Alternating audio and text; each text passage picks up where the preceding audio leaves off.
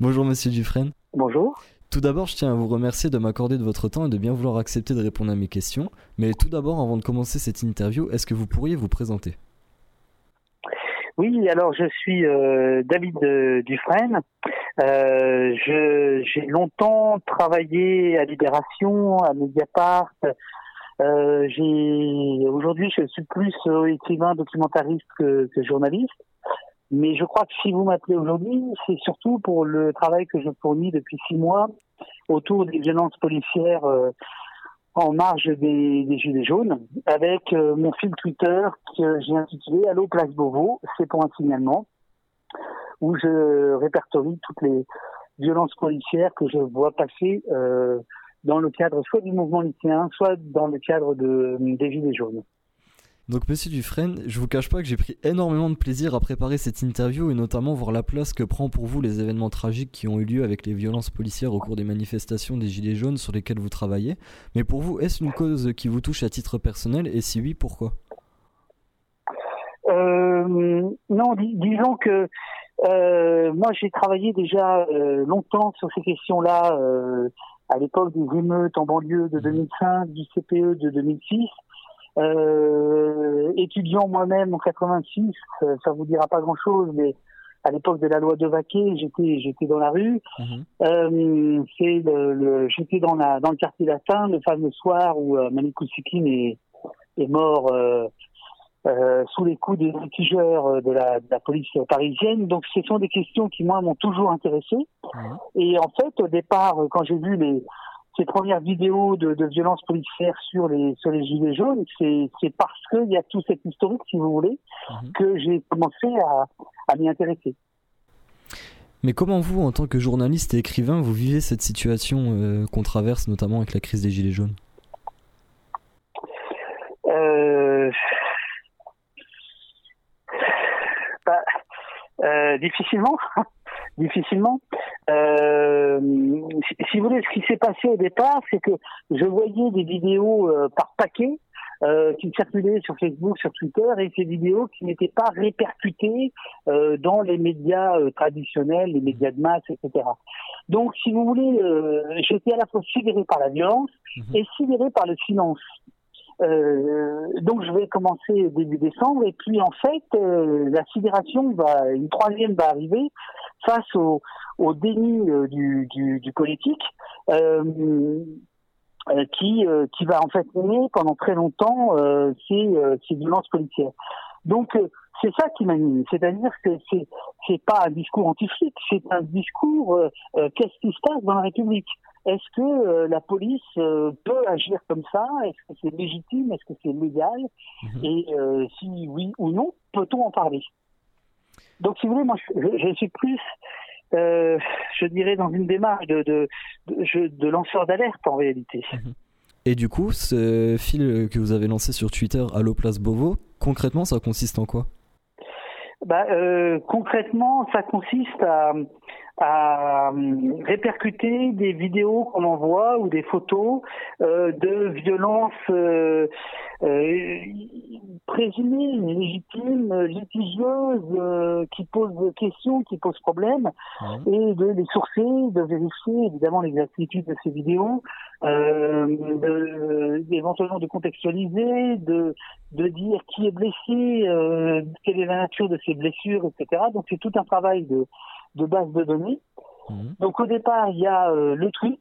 Ce tweet euh, entre dans une base de données et cette base de données euh, est ensuite retravaillée pour euh, faire une data visualisation mhm.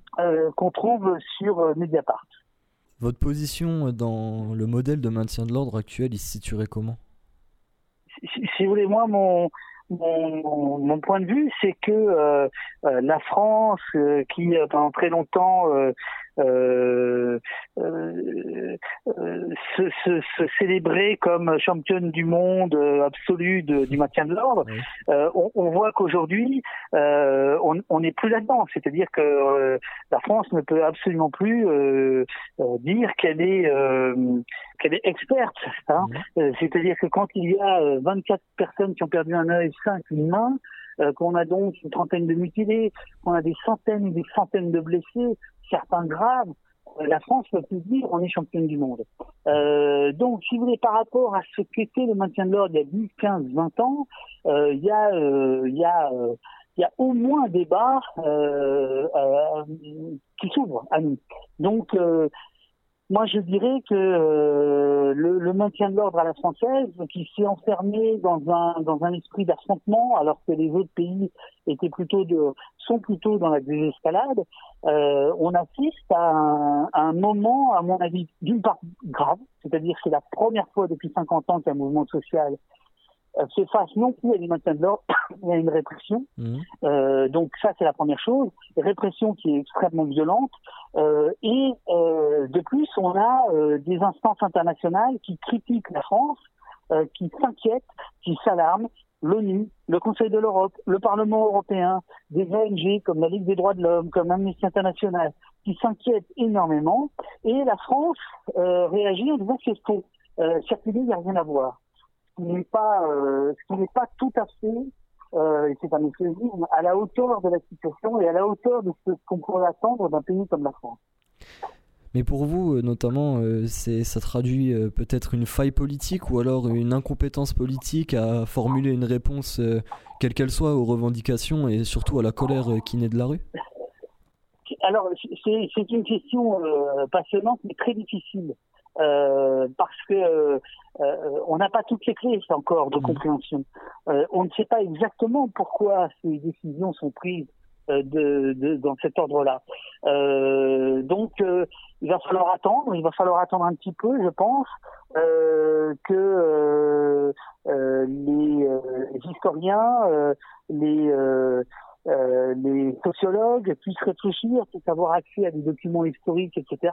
Mmh. Euh, qu'est-ce qui est de l'ordre de l'improvisation? Qu'est-ce qui est de l'ordre de la doctrine? Qu'est-ce qui est de l'ordre des ordres? Euh, C'est difficile. Euh, on a quand même euh, très clairement aujourd'hui des chiffres que je mets à jour qui montrent qu'on est dans un choix qui est le choix de la violence, le choix de la brutalité, le choix de la répression. C'est-à-dire c'est absolument impossible de nier ça. Euh, les, les, faits sont têtus, les faits sont réels, les chiffres sont là, les cas sont là, documentés, vidéos, photos, etc. Euh, c'est assez tragique. C'est assez tragique parce que euh, dans une société comme toute pacifique comme celle de la France, euh, une telle une telle décharge de violence était absolument pas prévisible. Alors en fait, quand on regarde on se rend compte que depuis la loi travail, depuis la ZAD de Notre-Dame-des-Landes, on a un maintien de l'ordre beaucoup plus beaucoup plus militarisé que dans les années précédentes. Donc oui, il y a un choix qui est fait, qui est un choix autoritaire, c'est un choix très dur. Et pour moi, la phrase clé, la phrase qui dit tout, c'est celle d'Emmanuel Macron quand il nous dit que les, les comment les, dans un état de droit, euh, on ne peut pas parler de violence policière parce que ça n'existe pas. Cette phrase-là, elle est terrible parce que euh, le président de la République lui-même voudrait nous empêcher d'énoncer les violences policières. On comprend bien. Il, nous empêche de les énoncer parce qu'il ne veut pas qu'on les dénonce. Euh, et à partir du moment où vous avez le plus haut personnalité de l'État qui nous explique ce qu'on peut dire ou ne pas dire, euh, on est dans quelque chose d'assez dramatique. On est dans quelque chose d'une extrême tension. Mmh. Euh, donc c'est extrêmement important de, de, de, de, réfléchir à ça, de veiller à ça, de, de euh, voilà. Mais est-ce que pour vous, derrière, il n'y a pas aussi également une limite, euh, notamment au niveau de l'adaptation de la loi? Il y avait un modèle qui consistait à avoir des modèles de réquisition, donc qui étaient juridiques ou administratives, mais qui posait un cadre légal, notamment sur l'utilisation et sur la répression et de la force. Est-ce que pour vous, il n'y a pas une faille légale aujourd'hui dans notre système de maintien de l'ordre? Alors, c'est-à-dire qu'aujourd'hui, euh, ce que l'on voit, c'est que euh, la, la, la, justice qui euh, qui devrait euh, parfois servir de de, euh, de, de, de rempart, mhm. d'ultime rempart, en fait, est totalement complice de, de, ce qui se passe, accompagne la répression, c'est-à-dire que derrière la répression policière très dure, vous avez une répression judiciaire très dure.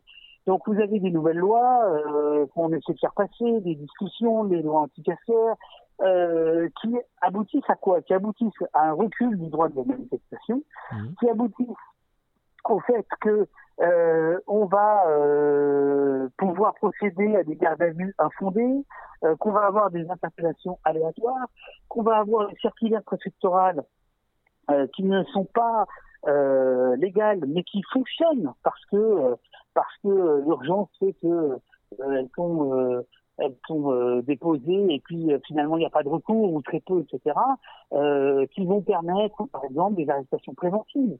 Mmh. Euh, qui vont permettre de la fouille, qui vont permettre euh, le contrôle euh, de gens qui viennent manifester.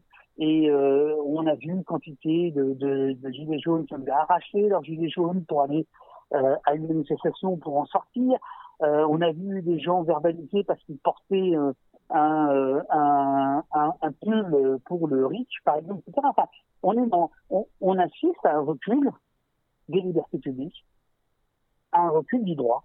Et là-dessus, la justice est, euh, comment dirais-je, euh, complice. Aujourd'hui, notre système de maintien de l'ordre en France, et je dis notre au sens large bien entendu, quand on fait la comparaison avec d'autres pays européens, qu'est-ce qui pour vous est gênant aujourd'hui? Ben, ce, qui, est gênant, c'est l'utilisation d'armes de guerre, euh, le LBD 40, mmh. les grenades explosives GLIF 4. Euh, c'est l'idée euh, d'utiliser des techniques euh, qui n'ont pas de fondement euh, légaux comme la masse. C'est quand même une, une intimidation, hein, grosso modo, c'est-à-dire que blessure après blessure, samedi après samedi, on est quand même dans, dans une intimidation qui s'accompagne de, de déclarations martiales, culpabilisantes, euh, si vous manifestez, vous êtes complice du pire. Mhm. Enfin, voilà. Donc euh, là, il y a quelque chose qui, si, si, si, vous voulez, le, il y a la question du maintien de l'ordre, la question technique, mais elle est pour moi moins importante et moins intéressante que la question politique, c'est-à-dire euh, les, donneurs, les donneurs d'ordre, donc euh, Emmanuel Macron. Euh, Edouard Philippe et Christophe Castaner. c'est à ce niveau-là que les choses sont intéressantes. C'est-à-dire que ces trois-là, euh, à des degrés divers, permettent euh, une répression euh, inédite depuis 50 ans, notamment par des dispositifs, notamment par des décisions, notamment par des déclarations, des mensonges. Enfin, je veux dire que l'affaire de la Salpêtrière, par exemple, elle est, elle est, elle est symptomatique, c'est-à-dire que c'est un mensonge éhonté, énorme, mais comme c'est le, le Xème, euh, bah, il passe pas. Mais il y en a eu beaucoup d'autres avant, beaucoup, beaucoup d'autres. Euh, donc c'est aussi, euh, c'est aussi ça, c'est-à-dire que quand la République euh, en est à mentir, c'est qu'elle est fragile. Est-ce qu'il n'y a pas pour vous une tentative de manipulation également de certains médias? Parce qu'on peut voir notamment avec l'affaire de la pitié, de la pitié salpêtrière. Est-ce que pour vous concrètement, cette manipulation politique, elle n'est pas en train de nuire à l'identité même de, je vais dire, la culture manifestante, mais un peu la culture de revendication que la France a toujours eue avec euh, ses divers mouvements sociaux et ces mouvements sociaux qui ont fait naître par ailleurs également de belles avancées dans notre société. Oui, bien sûr, bien sûr. Euh, euh, le mensonge, il faut le véhiculer. Et effectivement, là, le, le, gouvernement a trouvé oreille complaisante. Euh, d'abord, pendant un mois, euh, jusque, jusque fin décembre, euh, très très peu d'articles, très très peu de reportages sur les violences policières, mais vraiment très peu. ça n'est que les violences manifestantes. et ensuite, la parole officielle est toujours créditée quand l'autre doit montrer patte blanche dix fois avant d'avoir éventuellement l'autorisation d'être d'être euh, basculé euh, à l'antenne. Donc euh, oui, là, très clairement, les médias ont joué un rôle pas très, pas, pas terrible. Ce qui est étonnant, si vous voulez, c'est que les médias ont jamais été aussi nombreux et malgré leur diversité, bah, en fait, il y a beaucoup de répétitions. Mhm. Donc, ce à quoi on a assisté là, c'est ce que André Gunther, qui réfléchit à la aux médias, appelle la, la, victoire des médias faibles sur les médias forts, les médias faibles étant les réseaux sociaux, étant Internet, par rapport aux autres. Et c'est vrai que euh, de, ce point de vue-là, les, la donne a changé.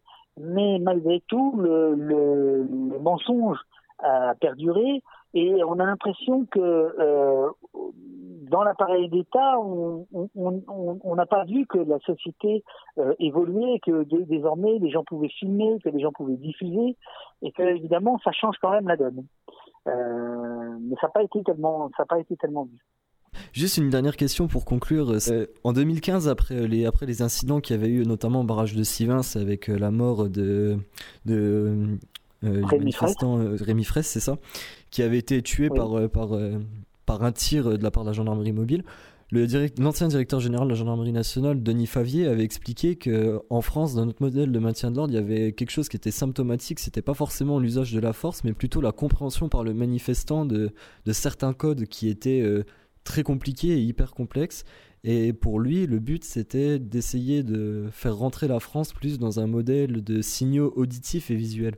Est-ce que vous partagez son avis? Euh, bah, C'est-à-dire qu'effectivement, euh, moi j'ai vu par exemple sur les Champs-Élysées euh, un, un, policier lancer une première sommation avec un porte-voix dont mmh. les piles ne marchaient pas. Donc personne ne l'entendait. Euh, c'est vrai que les, les, les sommations, euh, c'est un peu compliqué, ça se fait un peu à l'ancienne. Euh, il y a par exemple parfois cette petite fumée rouge qui est envoyée euh, en l'air. Euh, les gens ne savent pas ce que c'est. donc effectivement, de, de, de ce point de vue-là, la police, elle est assez archaïque, mmh. notamment par rapport à ce qui peut se passer dans les polices étrangères.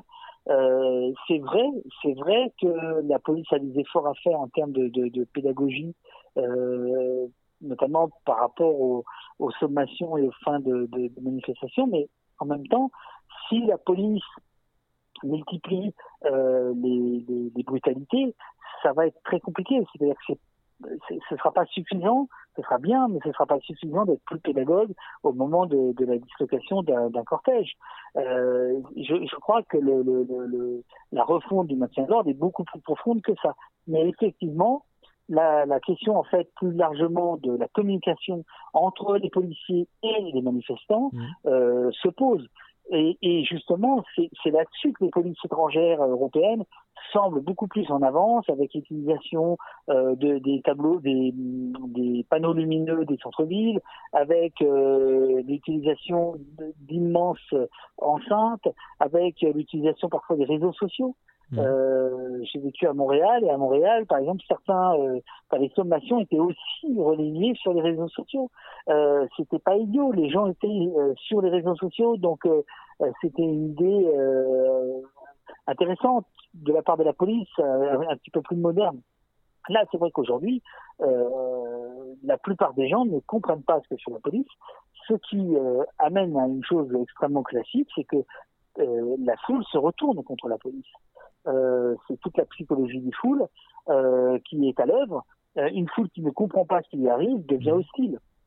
Et donc effectivement, ça part en partie d'une question de communication. Et en guise de conclusion, on va être très synthétique. Quelle suite vous allez donner à vos travaux, notamment sur votre fil d'actualité Twitter Allo Place Beauvau? Écoutez, on est en pleine discussion. Euh, on ne sait pas, on ne sait pas si quelqu'un d'autre va le reprendre. Ou, mhm. euh, c'est voilà, moi je peux pas faire ça toute ma vie. Euh, je pense que la démonstration est faite. Euh, et donc peut-être que des ONG, des groupes, des militants euh, euh, vont reprendre le flambeau. Tout ça est ouvert et en discussion. En tout cas, moi, monsieur Dufresne, je tiens encore une fois à vraiment vous remercier pour le temps que vous m'avez accordé et pour avoir euh, bien accepté de répondre à mes questions. Je vous en prie, c'est un plaisir. Merci beaucoup. Merci à bientôt. beaucoup. À bientôt. Au revoir.